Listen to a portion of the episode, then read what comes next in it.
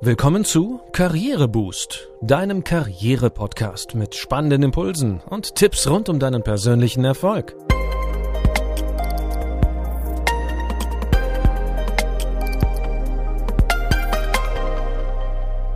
Hier erfährst du, wie du Schwung in dein Arbeitsleben bringst und beruflich durchstarten kannst. In unserer heutigen Folge 8 geht es darum, worauf Personalchefs bei einer Bewerbung achten also worauf kommt es besonders an, wenn du eine Bewerbung an ein Unternehmen sendest? Nahezu jeder Bewerber kommt ins Schwitzen, wenn er seine Bewerbung gestaltet. Schließlich ist sie das Aushängeschild in Bezug auf berufliche Kompetenzen. Das Bewerbungsschreiben ist deine Visitenkarte.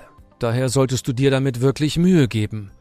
Doch wo sind Personaler besonders streng? Wo drücken sie ein Auge zu?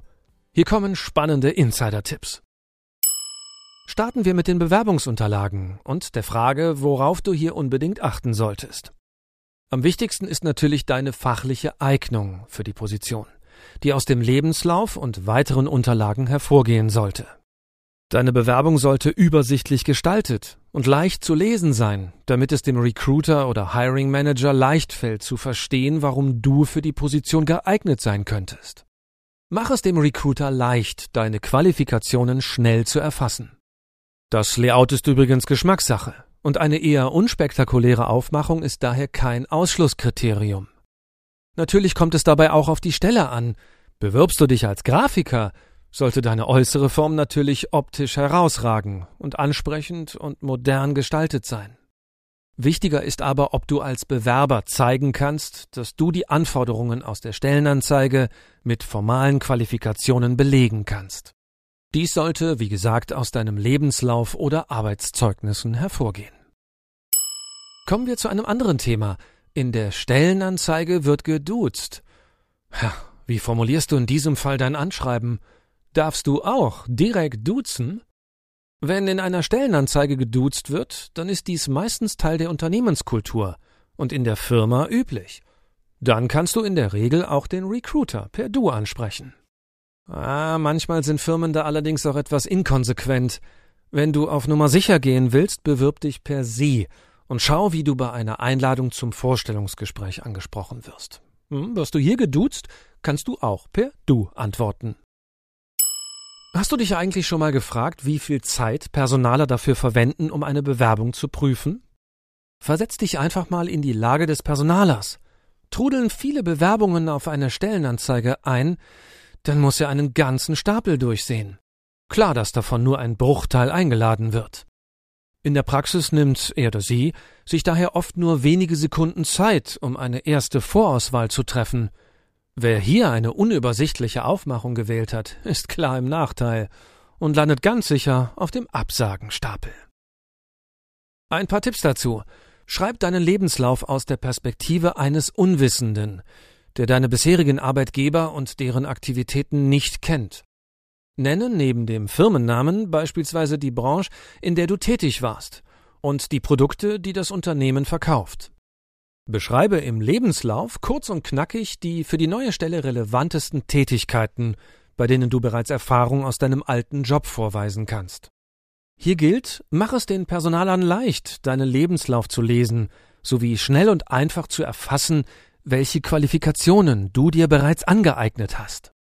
Je übersichtlicher du den Lebenslauf und das Anschreiben gestaltest, ja, desto eher wirst du zum Vorstellungsgespräch eingeladen. Den folgenden Tipp hast du vermutlich schon häufig gehört. Ruf im Unternehmen an und erkundige dich nach der Stelle. Aber ist das wirklich hilfreich? Natürlich hört der Recruiter ganz genau hin, wenn du dich telefonisch nach der Stelle erkundigst. Auch dieser Eindruck spielt bei der anschließenden Prüfung eine Rolle.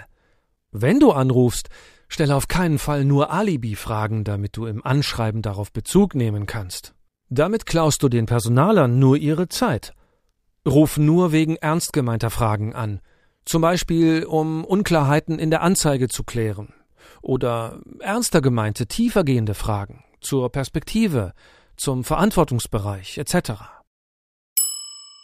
Kommen wir zum letzten Thema, der Frage, ob besonders witzige Einleitungen bei einem Anschreiben gut ankommen. Sie suchen einen fähigen Mitarbeiter? Hier bin ich. Hm, solche Einleitungen fallen eher unter versucht, aber nicht gekonnt.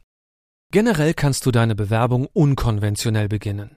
Etwa als XY habe ich die langjährige Erfahrung noch nicht, aber ich habe Biss und Lust auf diesen Job. Wollen wir mal telefonieren?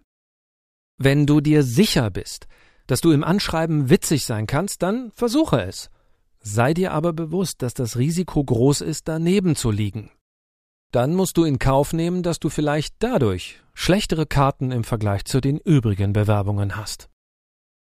Mehr Insider-Tipps für deine Bewerbung und ausführliche Infos zu den einzelnen Phasen der Bewerbung bietet dir das Buch Bewerbungstipps und Tricks, das mit Augmented Reality App zum Beispiel auch Videos enthält.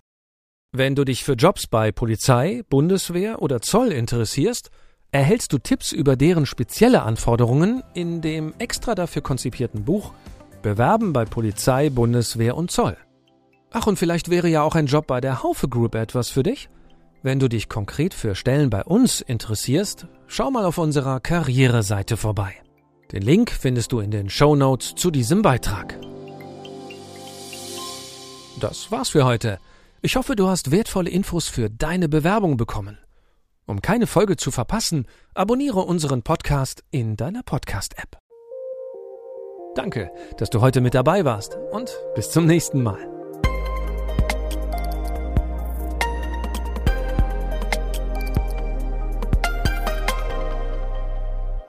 Du hörtest einen Podcast von Karriereboost, einer Initiative von Haufe und Schäfer Pöschel. Infos zum Podcast findest du unter karriereboost.de.